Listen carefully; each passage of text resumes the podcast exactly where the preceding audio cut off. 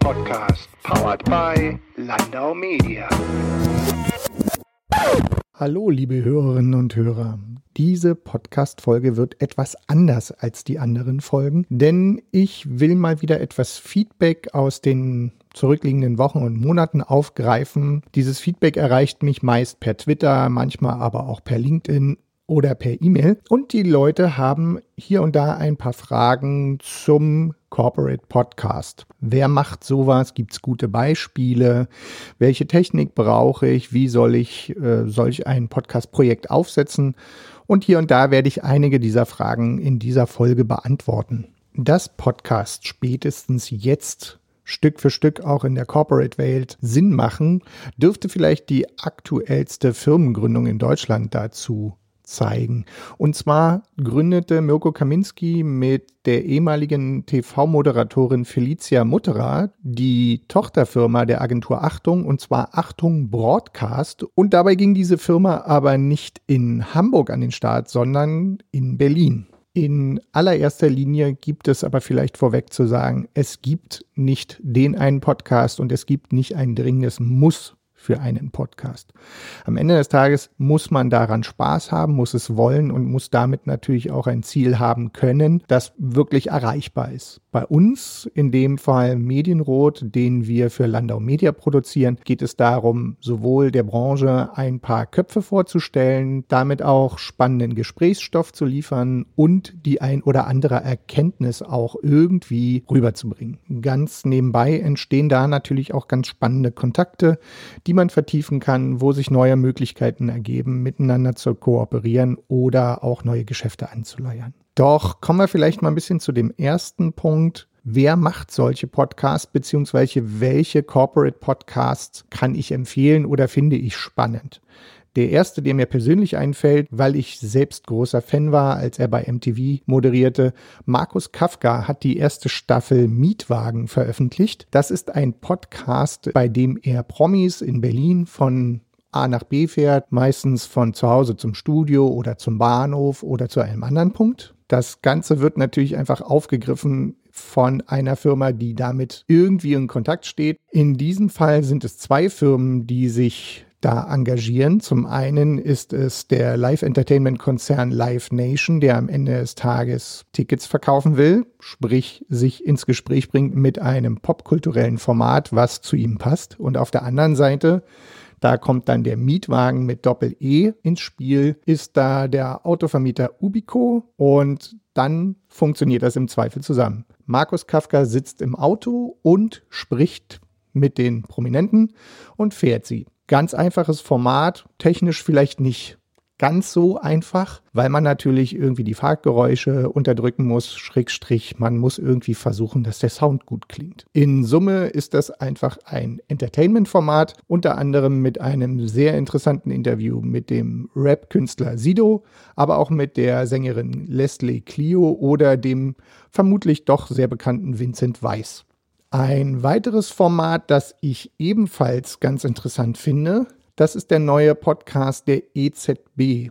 Und zwar haben die Frankfurter Kollegen der Europäischen Zentralbank im September die erste Folge gelauncht. Es geht in 30 Minuten um etwa drei große Themen, unter anderem um Kryptowährungen oder moderne Payments und wie das Ganze mit Geldpolitik in irgendeiner Form zusammengehört. Der Podcast wird in Englisch veröffentlicht und ähm, nicht ganz uneigennützig. Ich bin da an zwei, drei Stellen um ein paar Infos und ein bisschen Feedback gebeten worden und wünsche an der Stelle den Kolleginnen und Kollegen weiterhin alles Gute und viel Erfolg mit dem Podcast. Als dritten Podcast, den ich gerne empfehlen möchte, um mal reinzuhören, ist der Resonator Podcast von der Helmholtz Gesellschaft. In dem Fall ist es Holger Klein, ein in Berlin-Brandenburg zumindest bekannter Radiomoderator, der für die Helmholtz-Gesellschaft verschiedenste Themen auseinander nimmt und auch immer wieder Leute einlädt, um mit ihnen über wissenschaftliche Themen zu sprechen.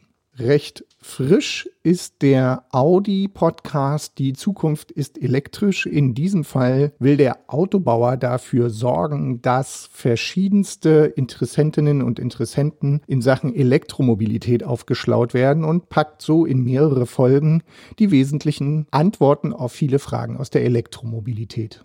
Ganz persönlich mag ich wiederum den Electronic Beats Podcast von der Deutschen Telekom. Die Deutsche Telekom hat über sehr, sehr viele Jahre die Corporate-Marke Electronic Beats aufgebaut und engagiert sich sehr intensiv in der elektronischen Musik und der entsprechenden Szene und Branche dazu. In dem Podcast werden immer wieder Protagonistinnen und Protagonisten aus der Szene interviewt. Mal ist es der bekannte Schauspieler Lars Eidinger, der ja auch nebenbei noch DJ ist, oder es werden internationale DJs interviewt. Natürlich auch hier und da immer wieder Leute aus den verschiedenen Segmenten wie Clubbetreiber etc. Das waren jetzt schon mal fünf sehr verschiedene Podcasts, die im Wesentlichen auf Marken oder Firmen oder auf Engagements einzahlen sollen. Das gibt vielleicht schon mal so ein bisschen den Überblick von wo bis wo das Spektrum reichen kann, wenn man sich für eine Podcast-Produktion entscheiden will, die eine Marke, ein Unternehmen oder ein Thema, eine Organisation repräsentieren soll. Gleichzeitig konnte ich, glaube ich, ein wenig die Frage beleuchten, wer macht diese Podcasts? Letztendlich sind es oft Medienmacherinnen und Macher, die schon Profis im Bereich redaktioneller Arbeit sind. Gleichzeitig ist es aber wie bei der EZB zum Beispiel direkt das eigene Personal, das diesen Podcast umgesetzt hat. Ausgehend sicherlich von der Kommunikationsabteilung, werden dort aber jetzt vor allen Dingen Kolleginnen und Kollegen aus den verschiedensten Bereichen der EZB befragt und liefern sicherlich auch sehr gute Insights für Leute, die außerhalb dieser Bank unterwegs sind. Prädestiniert sind natürlich Sprecherinnen und Sprecher aus dem Fernseh- bzw. dem Radiobusiness. Holger Klein habe ich genannt. Auf der anderen Seite gleich einleitend sprach ich von Felicia Mutterer, die als TV-Moderatorin bisher unterwegs war. Aber auch beim Electronic Beats Podcast fällt mir gerade ein, dass Gesine Kühne unter anderem dabei ist. Sie ist auch hier in Berlin-Brandenburg zum Beispiel beim Radio sehr bekannt, bei Radio Fritz früher, ich inzwischen glaube ich Radio 1, aber auch, soweit ich weiß, bei Deutschlandfunk und anderen öffentlich-rechtlichen Radiosendern. Für die Antwort auf die Frage, wer soll in meinem Unternehmen oder in meiner Organisation das Thema Podcast produzieren, verantworten, ich glaube, es kommt immer ein bisschen darauf an, was man möchte. Möchte man selber sehr authentisch innerhalb der Branche wahrgenommen werden, dann sollten es die Kolleginnen und Kollegen aus dem eigenen Haus bringen, vermutlich auch Stück für Stück und womöglich auch mit externer Expertise, die dabei unterstützt, zum einen das Konzept zu entwickeln, sich nicht zu verzetteln, die Produktion sauber und zügig aufzusetzen, zum anderen aber auch um Feedback zu geben und die Kolleginnen und Kollegen auch aufzuschlauen. Auf der anderen Seite stellt sich natürlich auch immer die Frage, welche Marke bin ich, welche Marke habe ich, welche Intention hat meine Marke? Und dann ist es womöglich auch sinnvoll, gleich mit externer Expertise auf das Thema aufzusetzen und hier und da direkt Produktionsaufträge nach außen zu vergeben ein wichtiger Punkt. Will man dem ganzen Thema Podcast etwas Geschwindigkeit verleihen, muss man sicherlich intern Prozesse finden, die dazu führen, dass die Kolleginnen und Kollegen, die diese Podcasts produzieren, dann entsprechend auch freie Hand haben. Entweder kurze Freigabeschleifen oder, wenn möglich, vielleicht sogar auf Freigabeschleifen verzichten, indem man vorher das Konzept gut strickt, die Regeln etwas festlegt und dann aber auch die Kolleginnen und Kollegen machen lässt. Welche Formate bieten sich generell an? Zum einen gibt es natürlich die Möglichkeit, einzelne Veranstaltungen zu begleiten, dort vielleicht zum einen etwas den roten Teppich audiotechnisch einzufangen, in denen man mit den Teilnehmerinnen und Teilnehmern spricht, die da vor Ort auf der Veranstaltung sind, gleichzeitig vielleicht noch die wichtigsten Sätze aus den Keynotes einfängt und das Ganze in einer kommentierenden Art und Weise am Ende zusammenfügt. Es gibt natürlich auch, wie bei der EZB zum Beispiel, dass Mitarbeiterinnen und Mitarbeiter zu speziellen Themen interviewt werden. Das heißt, die Spezialistinnen und Spezialisten kommen zu Wort. Natürlich passen auch immer wieder Interviews, wie wir es hier zum Beispiel bei Medienrot auch machen, wir sprechen mit verschiedensten Menschen, die in der Kommunikationswelt und in der Medienwelt unterwegs sind und wollen so die verschiedenen Perspektiven aufzeigen und vielleicht auch damit den aktuellen Stand der Entwicklung in dem Bereich Medien und Kommunikation begleiten. Was natürlich aus der Perspektive von Kunden ganz spannend sein dürfte, ist, wenn man einen guten Best Case auseinandernimmt, dokumentiert und am Ende des Tages eben den Menschen da draußen zur Verfügung stellt. Die hohe Kunst des Podcastings kommt vermutlich aus der Radiowelt und nennt sich Feature. Das heißt, man porträtiert oft eine Person oder einen Prozess oder die Entwicklung eines Produktes oder mein Unternehmen und muss dann aber sicherlich im Vorhinein sehr viele einzelne Punkte aufbereiten, um daraus ein insgesamt sehr schlüssiges Projekt zu generieren, das wiederum beim Hören auch Spaß macht. In der jüngeren Vergangenheit insbesondere aus dem amerikanischen Raum schwappt die Diskussion rüber, soll ich lieber mit meiner Organisation oder mit meinem Unternehmen in das Sponsoring eines schon etablierten Podcasts investieren oder soll ich mir selbst eine Expertise aufbauen und eigene Kanäle bespielen? Letztendlich ist es wahrscheinlich immer eine Frage dessen, was man erreichen möchte. Geht es um Awareness, kann es helfen, dass man als Sponsor bei schon etablierten und beliebten Podcasts das Sponsoring übernimmt und dadurch dafür sorgt, dass etablierte und auch spannende und wohlgemochte Podcasts weiter existieren können diese Unterstützung, dieses Engagement kann helfen, sozusagen selbst besser wahrgenommen zu werden. Auf der anderen Seite ist es natürlich so, man investiert dort Geld über einen gewissen Zeitraum. Gleichzeitig gibt es keine eigenen Kontakte, die dadurch wirklich sinnvoll generiert werden können. Man kann das sicherlich mit gewissen Lead-Kampagnen begleiten. Allerdings ist es dann vermutlich ein reines Sales-Thema. Kann passen, ist vielleicht im klassischen Kommunikationsmix sinnvoll, wenn man vielleicht auch noch über andere Ideen nachdenkt, sich anderweitig engagiert oder eben selbst Inhalte anbietet. Ich empfehle immer wieder, wenn man andere Podcasts sponsort, dann sollte man sehr eng mit den Produzenten zusammenarbeiten und schauen, dass das Wording wirklich gut passt. Sicherlich muss nicht jedes einzelne Wort vorher abgesprochen werden, aber die genaue Intention, warum ich als Organisation oder Unternehmen diesen Podcast unterstütze, das sollte hier wahrscheinlich deutlich unterstrichen werden. Ein eigenes Angebot hat wiederum den Vorteil, man investiert ebenfalls Geld und Zeit und Ressourcen und baut sich aber ein eigenes Publikum auf, baut sich eine eigene Expertise im Markt auf und kann natürlich Kontakte und Leads viel besser an sich binden bzw. generieren. Es kann aber helfen, wenn man bereits einen eigenen Podcast entwickelt hat, dass man dann trotzdem ins Sponsoring bei einem anderen Podcast einsteigt, um auf die eigenen Themen aufmerksam zu machen. Denn am Ende des Tages heißt eigener Podcast auch, dass man ja selbstverantwortlich ist für die Generierung von Publikum. Das Podcast-Business beginnt eigentlich erst so richtig in dieser Zeit. Es gibt Podcasts schon recht lange, deutlich mehr als zehn Jahre inzwischen. Und gleichzeitig ist es doch so, dass das werberelevante Geschäft vermutlich erst jetzt beginnt. Gleichzeitig ist es so, dass Podcasts als Content wiederum deutlich an Relevanz gewonnen haben. Nehmen wir Spotify nehmen wir Audible, die jeweils eigene Podcast-Reihen entwickelt haben oder relevante Podcast-Macherinnen und Macher an sich gebunden haben. Mir fällt spontan ein der Comedian Felix Lobrecht, der mit dem Comedy-Autor Tommy Schmidt den Podcast Gemischtes Hack sehr erfolgreich betrieben hat und mit einer neuen Staffel jetzt bei Spotify gelandet ist. Auf der anderen Seite hat auch Audible bereits mehrere sehr bekannte deutsche Schauspielerinnen und Schauspieler dazu aktivieren können, eigene Podcast-Reihen in ihrem Netzwerk anzubieten. Darüber hinaus arbeitet Spotify gerade daran, das gesprochene Wort auch in Musikplaylisten verfügbar zu machen.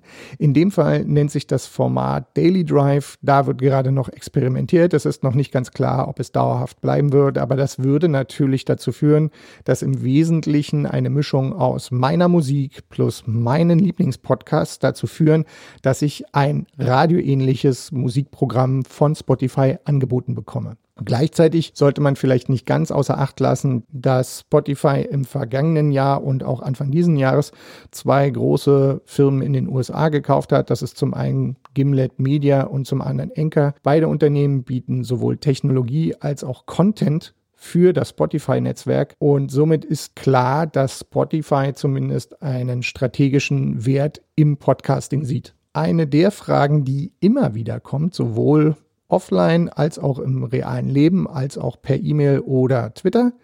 Mit welcher Hardware produziere ich das Ganze. In meiner Wahrnehmung gibt es aktuell genau ein wirklich richtig gutes Gerät, das es ermöglicht, vier parallel sprechende Menschen sauber aufzuzeichnen, gleichzeitig Jingles einzubinden und darüber hinaus aber auch in der Lage ist, Telefongespräche, Skype-Gespräche sowohl über Computer als auch über Smartphones in ordentlicher Qualität aufzunehmen.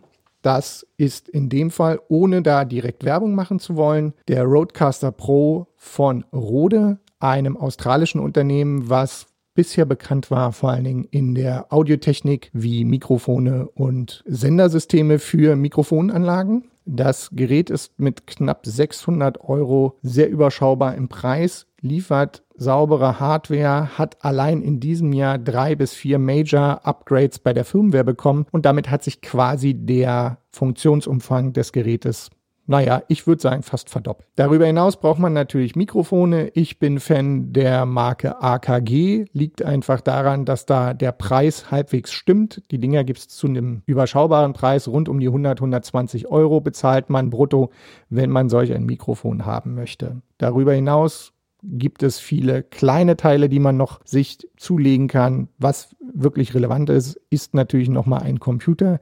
Ich arbeite mit einem MacBook Pro der nicht ganz aktuellsten Reihe und nutze ausschließlich zum Schneiden die Software GarageBand, die bei Apple dabei ist. In Summe habe ich dann noch ein weiteres kleines sogenanntes Reporter-Setup. In dem Fall ist es ein simples Stabmikrofon von AKG plus einen kleinen mobilen Rekorder von der Firma Zoom.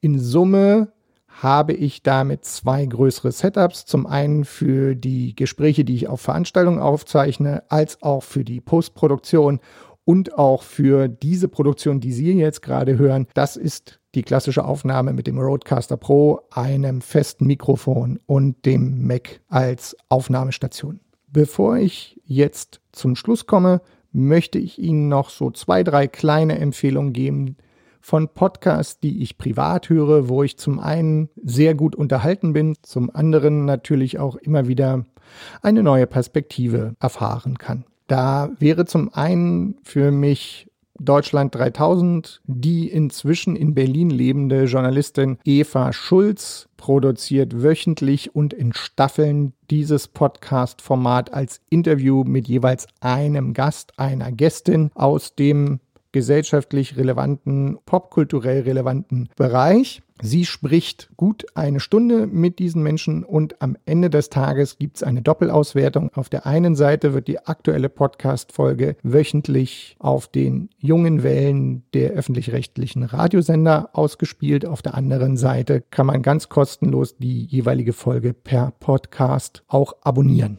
Ein ganz tolles Format hat sich für mich mit dem Radiotatort entwickelt. Die öffentlich-rechtlichen Radiosender produzieren abwechselnd pro Monat eine Folge Radio-Hörspiel, in dem Fall oft mit bekannten Stimmen aus Funk und Fernsehen und mit verschiedenen Ermittlerteams, wie wir es auch aus der Tatortwelt kennen. Die Hörspiele sind etwa 53 Minuten lang, kann man online alle wiederfinden, ist aus meiner Perspektive ein hervorragender Weg gewesen, das Thema Podcasts auch über die Jahre zu etablieren in den öffentlich-rechtlichen Medien. Doch wollen wir nicht nur über die öffentlich-rechtlichen sprechen. Die Berliner Produktionsfirma Pool Artists hat für den Stern die Podcast-Serie Faking Hitler produziert. In dem Fall, wir erinnern uns alle an den Skandal um die gefälschten Hitler-Tagebücher. Der Stern hat die Archive geöffnet. Ein Team hat über viele Monate den ganzen Fall nachrecherchiert, neu aufbereitet und mit Protagonisten dieses Skandals gesprochen. Für mich ein ganz großes Kino für den Kopf, kann ich nur empfehlen, ist sowohl eine Art True Crime Podcast, auf der anderen Seite natürlich auch eine grandiose Geschichte und eine Dokumentation. Für mich ist das wirklich ganz großes Handwerk. Und zu guter Letzt, weil es auch gerade thematisch in die Zeit passt, Mila Weidelhofer ist beim Berliner Privatradiosender Flux FM aktuell Volontärin. Sie hat die Podcast-Reihe von B nach B produziert. In fünf Folgen nimmt sie fünf verschiedene Fluchtgeschichten von Ostberlin nach Westberlin auseinander, spricht mit Leuten, die betroffen waren, spricht mit den Flüchtlingen, die vor 1989 in die Bundesrepublik bzw. nach Westberlin flüchten wollten oder es getan haben. Jetzt habe ich hier insgesamt doch relativ viel gesprochen, relativ viele Empfehlungen gegeben. Ich werde Sie die Informationen dazu bzw. die Links dazu in dem Beitrag posten, den wir auf medienrot.de dazu veröffentlichen werden. Ich bedanke mich ganz herzlich fürs Zuhören und hoffe, dass ich wieder die ein oder andere Thematik in Sachen Podcast klären konnte. Und wenn Sie mir Feedback geben wollen, dann gerne über LinkedIn, Twitter oder per E-Mail. Ganz herzlichen Dank, Jens Stöfhase.